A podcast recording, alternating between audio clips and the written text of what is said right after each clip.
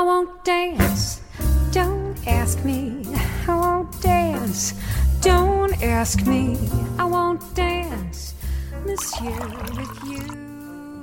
Olá, bem-vindos ao Simples Vinho, onde a gente desfruta toda a complexidade do vinho de forma simples, quase um bate-papo.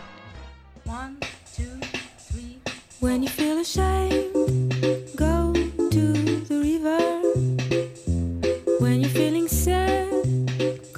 papo de hoje eu vou falar de estratégia para escolher vinho no restaurante. A minha chama Genovese Invertida Menos Um. É simplérrimo, não tem erro e também não vai mais ter desculpa. Vamos lá?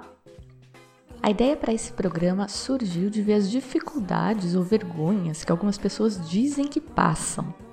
Desnecessariamente, na minha opinião, mas elas dizem que passam vergonha.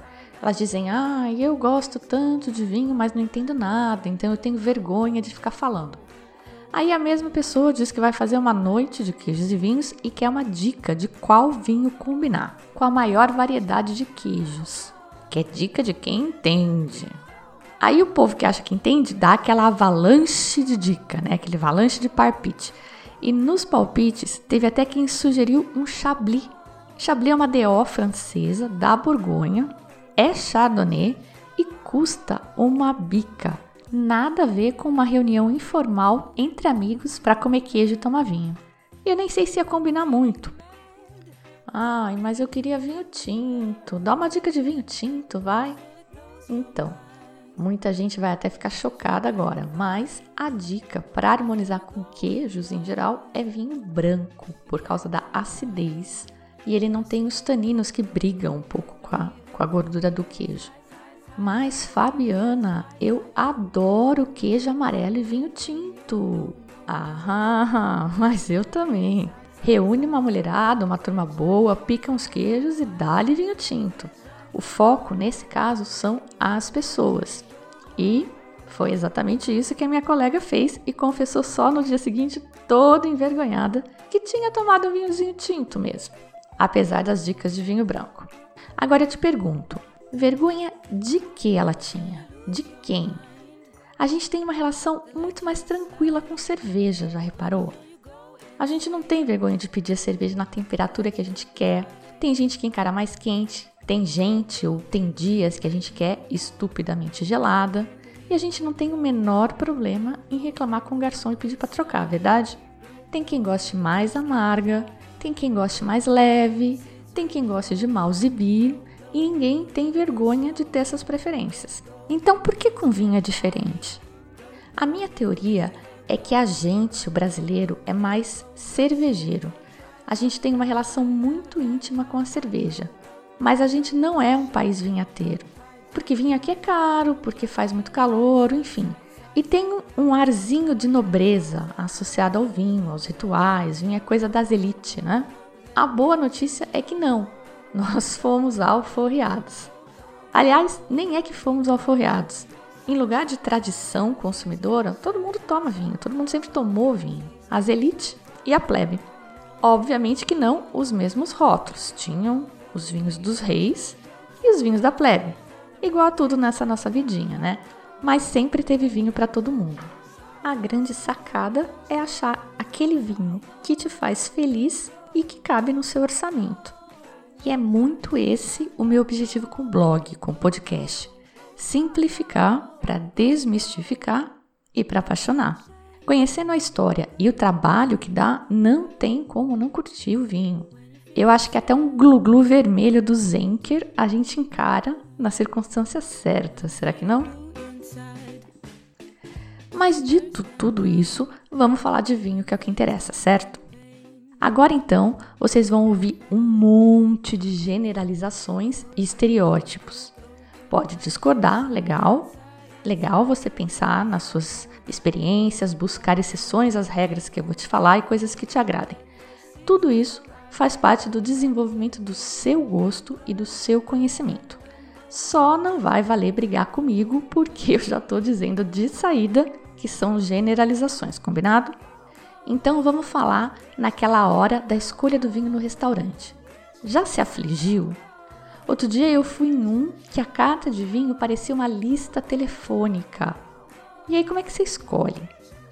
Eu não vou falar do ritual aqui, toda aquela pompa metida besta. Para saber como é a regra de serviço de vinho, dá uma olhada no programa número 7. Aqui eu vou focar mais na escolha. Uma regrinha que a gente tinha antes de eu estudar vinho, a gente, eu e meu marido, a gente tinha uma regra que a gente chamava Genovese invertido menos um. Vou explicar. Genovese foi um chefe que meu marido teve que gostava bastante de vinho e tinha, claro, um cartão de crédito muito mais poderoso que o nosso. E ele disse que ele escolhia sempre o vinho top, ou seja, o vinho no topo da carta, quando a carta é daquelas que começa com o vinho mais caro. Aí a gente fez a nossa adaptação à regra do Genovese a gente inverte a carta, aí fica o mais barato no topo, e para não pegar o mais barato de tudo, a gente pega o segundo mais barato. Genovese invertido menos um. Fiz muito isso e faço até hoje porque meu cartão de crédito continua pobrinho e o preço dos vinhos nos restaurantes aqui no Brasil é de chorar. Menos em Bento Gonçalves. Lá os preços são bem legais, praticamente os mesmos que a gente paga na loja é importante explicar. Eu não estou dizendo que o restaurante deveria vender o vinho a preço de custo, mas tem uns que abusam. Vale lembrar que aquela conta de cabeça rapidinha que a gente faz, tipo, ah, eu vi esse vinho na loja pela metade ou por um terço do preço que o restaurante está pedindo, vale lembrar que o restaurante paga menos que o preço que a gente paga na loja, até 50% menos às vezes. Então pode me chamar de revoltada, mas me parte o coração mesmo. A questão do vinho top, eu também acho que tem que excluir da lista, não tem nem que considerar. Aquelas garrafas de 3 mil reais ou mais, que são de anos especiais, esses vinhos estão lá na lista porque o restaurante precisa oferecer uma carta variada em opções. Isso conta ponto para eles, tem concurso de carta de vinho. E, eventualmente, claro, aparece algum maluco com um cartão corporativo poderoso precisando impressionar alguém e compra. Mas nós, réis mortais, com essa proposta de simplificar, vamos ficar aí do meio para baixo da carta de vinho. Defina seu budget, seu orçamento. Para mim, 150 reais no máximo, preferencialmente até 100 tá muito bom já.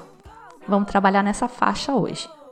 E naquele dia especial que você quiser esbanjar no vinho mesmo, você pega um da sua adega que preferencialmente você comprou naquela viagem super legal que fez à França ou ao Chile e vai num restaurante que não cobra rolha. Tem vários, inclusive famosos. Os Rubaiá todos. A Mastercard coloca na propaganda que é por causa do cartão Mastercard, mas não é. O Rubaiá não cobra rolha e ponto. O Fazano também não cobra. E tem também, claro, todos aqueles da promoção da Mastercard e devem ter muitos outros. Eu não conheço todos. Quem conhecer algum legal, compartilha aqui com a gente. Muito bem, estamos no restaurante e tem aquela carta que vem organizada por país. França e Itália é sempre caro. Nas opções mais baratas, você vai pagar perto do nosso top, que são 150 reais, por um vinho de 5 euros, 10 euros no máximo. Estados Unidos, Austrália, Nova Zelândia, mesma coisa. Os melhores custo-benefício você vai achar nos portugueses e espanhóis, se quiser ficar na Europa, principalmente os portugueses, ou nos cucaracha, Argentina, Chile e Uruguai, e se tiver, claro, também nos nacionais. Dentre os portugueses, neste nível de até 150 pilas, não vai ter muita diferença. Eles usam aquelas uvas autóctones deles, com aqueles nomes bizarros, e são normalmente blends. Os vinhos mais tradicionais são do Douro e o melhor custo-benefício entre eles vai estar no Alentejo. São sempre vinhos bem robustos, às vezes até demais. Eu passei por uma época em que eu ouvia Turiga Nacional e já ficava de cabelo em pé mas os portugueses aprenderam bem a domar essa uva e eu tenho experimentado vários turigas sem me arrepiar. São excelente pedida com carne, especialmente a de porco, que é tão típica lá. Para quem quiser saber mais sobre os vinhos portugueses, vale conferir o programa 14 sobre Portugal, que é, aliás, um dos mais populares do blog. Só pede para os introdutórios sobre vinificação e degustação. Se por outro lado você resolver optar pela Espanha, grande chance de acabar tomando um tempranillo. É a uva ícone da Rioja, uma das mais tradicionais espanhola, com maior produção, mas é bem popular em toda a Espanha. Vocês devem ter reparado que eu estou falando só de vinho tinto, né? Por que será? Porque a gente quer mesmo é saber de vinho tinto. Porque é mais complicado e é porque também costuma ter mais opção de tinto. Depois eu falo dos brancos, beleza? Pois bem, os tempranilhos da Rioja são tânicos e ácidos, uma combinação com potencial explosivo. Eles geralmente são menos corpulentos que os portugueses, falta um pouco daquela enchida na boca, aquele volume. A acidez, que é o que faz a gente salivar, combinada com os taninos, que é aquilo que parece que lixa a língua, tornam, na minha opinião, mais difícil de acertar na pedida. É uma combinação explosiva, como eu disse. Mas se todo mundo na mesa estiver disposto a encarar o desafio, pode ser uma boa pedida para acompanhar também. Carne vermelha e talvez uma massa com molho mais cremoso. Já o vinho espanhol da região da Ribeira del Duero vai ser muito mais parecido com os portugueses do Douro. É o mesmo rio que corta os dois países, as regiões são bem próximas. A uva principal aqui também é a tempranilho, que na vizinha Portugal chama Tinta Roriz ou Aragonês. Muita garnacha também na Espanha. Mais para o sul da Espanha, em La Mancha, perto de Madrid, tem mais chance de ser mais parecido com o Alentejo. É mais ao sul e mais desértico. De fruta mais madura, mais aveludado e sempre encorpado. A gente aqui vai estar tá falando entre uns 14% de álcool até 15%. É forte. Mas o melhor custo-benefício mesmo vai estar tá por aqui nos países vizinhos cucarachas. Malbec argentino não tem erro. Fruta bem madura, tanino médio alto, corpo médio alto, mas sempre vinhos aveludados, fáceis de tomar e que vão acompanhar sem fazer feio. Carnes, claro, e massas. A Argentina vem aparecendo com ótimos Cabernet Franc e Petit Verdot, que eu amo, mas são meio impossíveis de comprar aqui no Brasil, ainda mais se for no restaurante. Só precisa ficar mais esperto se o Malbec for uma daquelas opções de enólogos moderninhos, o que só vai acontecer nos restaurantes mais vanguardistas e ainda assim com pouca chance de encaixar nessa faixa de preço de 150 reais que a gente está falando. O único que me vem na cabeça é um da Zorzal, da linha de entrada, chama Prófugos. Custam 50 reais aqui na loja. Na Argentina mesmo, eles nem vendem, nem é vinho de linha lá. Esse eu nunca tomei, mas é Michelin e é muito barato. Deve ser muito verde, sem madeira e no ovo de concreto. Deve ser interessante, mas como aqui a gente está falando de apostas seguras, eu não arriscaria com ele. Comprar na loja, experimenta primeiro. Mas então, na Argentina a pedida é Malbec mesmo. No máximo uma Bonarda, mas é raro ter carta de vinho aqui no Brasil. Se você optar por outra cepa, outra variedade de uva, não deve ter muito erro também. Mas sempre, na minha modesta opinião, se for para pedir uma coisa que não seja Malbec, melhor e de chileno. O Chile tem mais variação climática, tem influência marítima em quase todos os vinhedos, então eles conseguem, por exemplo, um Pinot Noir muito mais interessante. A uva Pinot Noir é, dentre essas mais populares, a mais delicada em todos os aspectos, desde o cultivo até a vinificação e, claro, o produto resultante. Outra generalização que vai fazer muita gente se arrepiar: Pinot é vinho de menina mulherada tende a gostar. Tem menos tanino e pode até acompanhar bem pratos de peixe. Na Argentina, como quase todo vinho vem de Mendoza, 70% da produção do país, lá é deserto, faz muito calor, os pinôs tendem a ser muito maduros, meio cozidos, muito encorpados, o que não é a ideia. Um Pinot Noir típico tem que ser clarinho, translúcido, com mais acidez, coisas que os chilenos conseguem sem sacrificar o preço. Eu tenho que comentar aqui que na Patagônia Argentina eles produzem uns Pinot Noirs sensacionais, mas não tem a menor chance de você pagar 150 reais nem na Argentina por um desses. Aumentando um pouco o teor de taninos, mais ainda abaixo do Malbec, tem a uva ícone do Chile, a Carmenère, que vai produzir vinhos mais encorpados que os Pinot, mas ainda razoavelmente leves para tinto. Comparado com o Malbec, o Carmenère tem como característica umas pitadas de outras coisinhas, tipo uma especiaria, uma pirazina, que é aquela substância do pimentão. E essas coisinhas fazem o vinho mais interessante, mais charmoso. Carmené também vai combinar com quase tudo, desde carne vermelha, embora nesse caso, dependendo da carne, se for muito gorda, muito temperada, ele pode ficar meio curto, até umas massinhas mais básicas. Também do Chile, a gente pode esperar fantásticos Cabernet Sauvignon. Essa é uma das uvas mais concentradas em taninos. São grãos pequenos, de casca grossa e que precisam amadurecer bem para dissolver a pirazina, que dá aquele toque verde. De todos os vinhos que a gente comentou até agora, o Cabernet Sauvignon é o mais encorpado e teoricamente o mais recomendado para acompanhar as carnes vermelhas mais pesadas.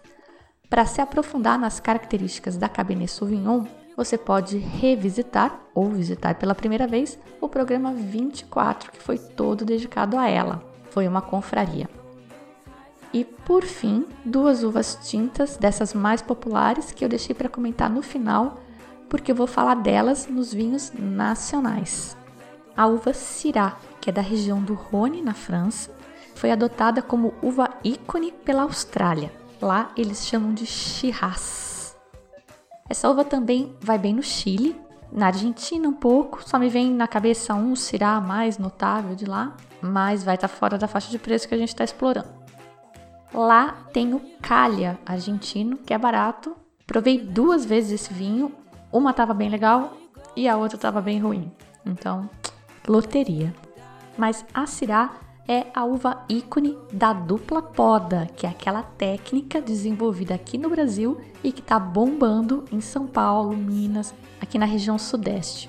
O programa 25 é todo sobre dupla poda e a vinícola sensação do momento é a paulista Guaspari, cujos Cirás arrebanharam uns 3 ou 4 prêmios agora na Decanter World Wine Awards 2017. Foi mega comentado por aí e são vinhos que eu tenho visto bastante nos restaurantes daqui de São Paulo. Tem também o Cirá da Casa Verrone, também paulista, eleito o melhor tinto da Expo Vines 2017. Em termos de intensidade tânica e corpo, o Syrah teoricamente ficaria logo abaixo do Cabernet Sauvignon, mas é uma uva muito especiada, complexa, interessante. Gosto muito de Syrah. Se for chileno ou argentino, vai ser um vinho bem maduro, carnudo, volumoso na boca. Os paulistas já são mais delicados e o Casa Verrone Syrah Speciale é o nome do vinho, é uma explosão de especiaria mesmo. Eu acho que combina com um prato não muito leve e bem aromático, tipo um porco no alecrim. A outra uva importantíssima, popularíssima e que é ícone do sul do Brasil, especialmente no Vale dos Vinhedos, é a Merlot. Já chegou a ser a uva mais plantada do mundo. Hoje em dia, dependendo da fonte consultada, ela perde para Cabernet Sauvignon. A Merlot gera vinhos de corpo médio, médio baixo, entre os Carmener e os Tempranillo. É uma uva sobre a qual eu não tenho uma opinião muito definida, não posso ajudar muito. Eu vou comentar dos merlots que andei provando daqui do sul. Bom, o terroir brasileiro é diferente do terroir dos vizinhos. Os vinhos do sul do Brasil são mais aguados, menos concentrados, e os taninos nesses vinhos que vão custar aí até 150 reais no restaurante são mais picantes e o vinho é mais ácido. É bem diferente. Nem melhor nem pior, depende de gosto, da harmonização e do bolso. São vinhos com grande chance de se encontrar nos restaurantes brasileiros com preços bem interessantes. Um bom custo-benefício que eu tenho visto por aí é o Salton, da linha Paradoxo.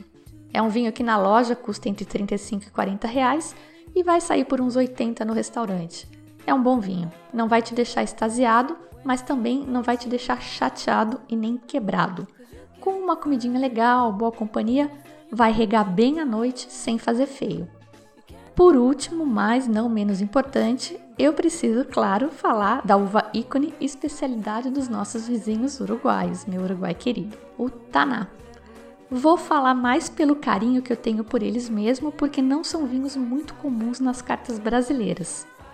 Taná é a uva Mega Super Blaster Power em taninos. Produz os vinhos mais ricos no resveratrol, que é aquela substância que dizem que faz bem para o coração.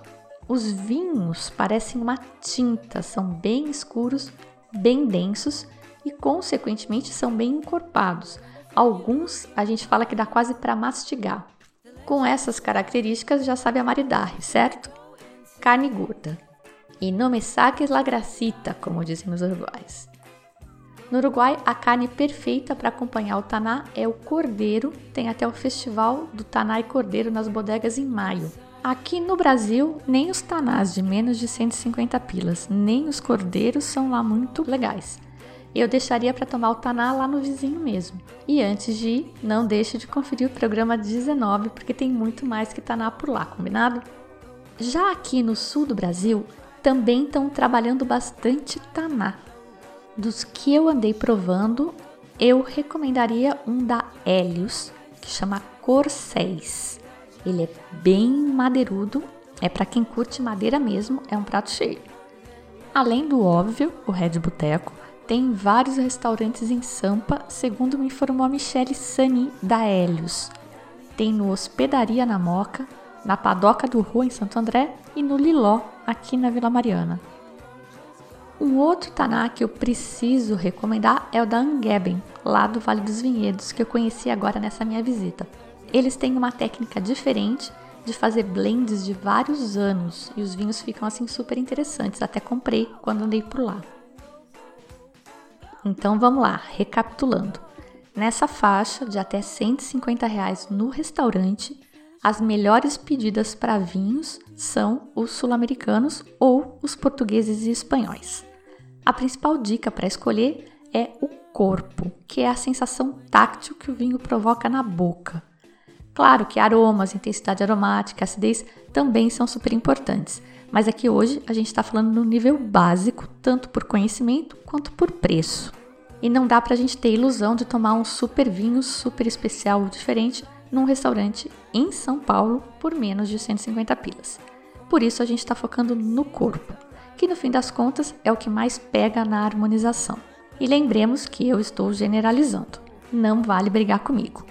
E quem conhecer um super vinhaço por menos de 150 pilas no restaurante, compartilha comigo, please. Então, voltando, o corpo do vinho vai ser resultado principalmente da concentração dos taninos e do teor alcoólico. E as minhas dicas pessoais, óbvio, foram, começando dos vinhos tintos mais leve, Pinot Noir chileno, Merlot brasileiro, Carmener chileno, tempranilho espanhol, cirá brasileiro de dupla poda, isso é importante. Isso a melhor chance de encontrar um desses vai ser o da Guaspari ou da Casa Verrone. Cabernet Sauvignon chileno e Taná uruguaio. Se optar pelo Taná brasileiro, grande chance de que ele seja menos encorpado que o Cabernet Sauvignon. E por que isso? A gente já sabe, dá para intuir é a expectativa dada pelo nosso amigo famoso, o terroir. Terroir Brazuca, do Vale dos Vinhedos, terroir da chuva. Me fala um vinho brasileiro com mais de 14% de álcool. Não tem, é super difícil, repara, muito difícil. E quais os principais fatores que determinam o corpo do vinho? Álcool e tanino. Agora pensa no contrário, me fala um argentino com menos de 14%. Só esses de entrada, tipo álamos, mas é de 13 para mais, é bastante. O Hit Tele da nossa confraria Supernatural era 14,5% de álcool. O uruguaio Artesana, que eu já falei aqui também, 15%. São vinhos poderosos. Vale observar que maior teor alcoólico não é nem melhor nem pior. Ou, para o seu fígado, acho que é pior sim, mas falando do vinho, inclusive, está na moda teor alcoólico mais baixo, que é até para incentivar o consumo. Vinho mais leve, com menos álcool, a gente bebe mais. Os argentinos Michelini, com essa história de valorizar a acidez, de colher uva verde, vão ter teores alcoólicos mais baixos. Os vinhos naturais também. E olha que legal. No caso deles, dos naturais, é também por causa das leveduras, porque elas morrem em ambientes muito alcoólicos. Raras são as que sobrevivem a 14% de álcool. E como a gente já aprendeu que os naturebas gostam de usar as leveduras nativas do vinhedo, eles não usam as leveduras selecionadas ou compradas com finalidades específicas, ainda que o vinho tenha um potencial de 15%, ele não vai chegar porque não vai ter levedura para fermentar o açúcar. O importante nessa história toda é o seu gosto e o que você quer naquele momento, mais corpo ou menos corpo. E aí você escolhe nessa escala que eu apresentei. Grande chance de dar certo. Ah, e os portugueses? Aonde eles entram nessa escala? Como em Portugal a gente normalmente fala em blends, isso é, misturas de variedades, vai depender muito das uvas utilizadas em cada blend. Mas no geral, eles vão estar tá aí no primeiro quartil da escala, eles vão ser mais potentes entre os Syrah e os Taná, às vezes até acima do Taná. Turiga Nacional é uma uva que me assustou por muito tempo, eu já contei. Agora que estou perdendo medo. Vinho branco. Eu prometi que ia falar, então vamos lá. Nessa faixa de preço vai ter Sauvignon Blanc e Chardonnay, eventualmente um Torrontés. Aqui, diferentemente dos tintos, os principais fatores a considerar são os aromas, a intensidade aromática e a acidez. O álcool não vai variar muito e os taninos não tem no vinho branco, mas pode ter tanino de barrica. Quem tradicionalmente passa em barrica é o chardonnay. Então, nos brancos, a gente vai falar na ordem inversa dos tintos. Vamos falar de mais corpo para menos corpo. E o mais encorpado é o chardonnay. Você pode notar já pela cor, ele é um amarelo mais dourado, mais escuro que o Sauvignon ou o Torrontés. Os sul-americanos vão ser mais tropicais, com aromas de carambola, pêssego e vão encarar desde massas com molhos delicados a peixes e especialmente os mais gordos. Se tiver madeira, ainda mais. Na sequência, vem o Sauvignon Blanc. Os argentinos vão puxar mais para o maracujá e os chilenos têm umas notas mais verdes que o pessoal costuma chamar de aspargo. Eu não encontro aspargo nenhum em Sauvignon Blanc chileno. Para mim, a principal característica é lixia e eles são meus preferidos. Dentre os nacionais, anda muito bem cotado o da Guaspari também, aquela paulista que eu falei do Cirá lá no começo, que é feito em ovo de cimento. Ainda não provei, mas já ouvi falar muito desse vinho. E por fim, a gente tem o torrontês, que é argentino, cucaracha, tem programa sobre o torrontês lá no comecinho do blog, programa número 6. O torrontês típico tem alta intensidade aromática e os principais aromas são florais. Para mim, para o meu gosto pessoal, eu acho que enjoa muito fácil e ele briga com comida. Se eu tiver que combinar com alguma comida, seria sashimi e só. Mas isso sou eu, né? A gente já falou que gosto é gosto. O Sauvignon já encara um peixinho branco, talvez até mais temperado, mas sempre tem que ser delicado. Como exemplo, eu outro dia tinha uma garrafa aberta na geladeira, fiz um atum pro almoço e não rolou. Era um atum bem simples, só no shoyu com gergelim, ele atropelou legal o Sauvignon. O que, que quer dizer atropelou? Quer dizer exatamente isso apagou, subjugou, arrasou. O vinho ficou parecendo uma aguinha azeda. E decanter? Decanter precisa? Ó, dificilmente. O decanter tem duas funções. Uma é limpeza, para tirar aqueles sedimentos que formam em vinhos não filtrados ou nos mais antigos, e a gente já aprendeu que esses sedimentos são sais, são tartratos. Então, problema zero se você ingerir. Inclusive, recomendo experimentar. Passa o dedo e prova, é salgadinho. A outra função do decanter é aerar, e a gente usa a aeração em vinho mais madeirudo e muito tânico. Essa aeração para o vinho é tipo quando a gente dá aquela espreguiçada depois de ir para os Estados Unidos na classe econômica, sabe? Você ficou ali preso, todo amassado, tenso a viagem toda e finalmente chega, fica em pé, se estica e se abre. A aeração é a oxidação do vinho, que se for em excesso vai estragar, vai virar vinagre. Mas um pouco dessa espreguiçada vai fazer o vinho se abrir e soltar aromas e até dar uma amolecida nos taninos. O grande lance aqui é que o povo recomenda de duas a três horas de decantação, o que só dá para fazer em casa, né? No restaurante não rola. Mas se você quiser decantar, pede o decanter. O restaurante vai ter que ser muito idiota para não te servir um decanter. Curiosidade: a Madeleine Pouquet, do blog Wine Folly, fala em bater o vinho no liquidificador. Olha isso. Ela diz que comprovadamente melhora os aromas nos tintos encorpados e nesses vinhos mais baratos. Já testou? Então me conta que eu não testei ainda. Hiperaeração é o termo que ela usa para bater no liquidificador.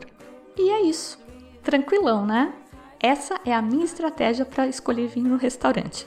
Eu demorei para desenvolver, não pense que foi assim do dia para noite. Já me dei muito mal, ainda acontece às vezes, infelizmente, mas tenho acertado bem mais.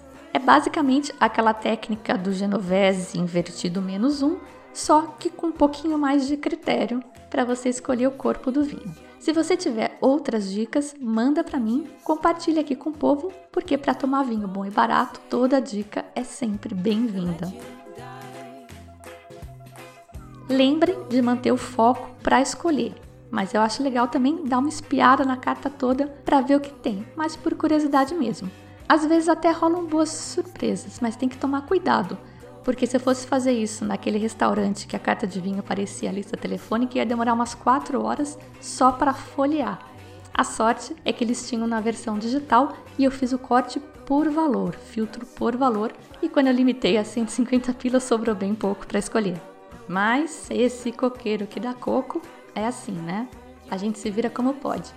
Espero que essas dicas sejam válidas para vocês também. Me contem. Vocês podem falar comigo pelas redes sociais e até o WhatsApp tem lá no site o número, ou pelo site www.simplesvinho.com. E esse som delicioso do programa de hoje foi a Yael Naim, uma cantora e compositora francesa de ascendência hebraica nem só de vinhos franceses é feito simplesinho. Go to the River é a canção. Eu sou a Fabiana Knossaisen e vou ficando por aqui com um simples vinho.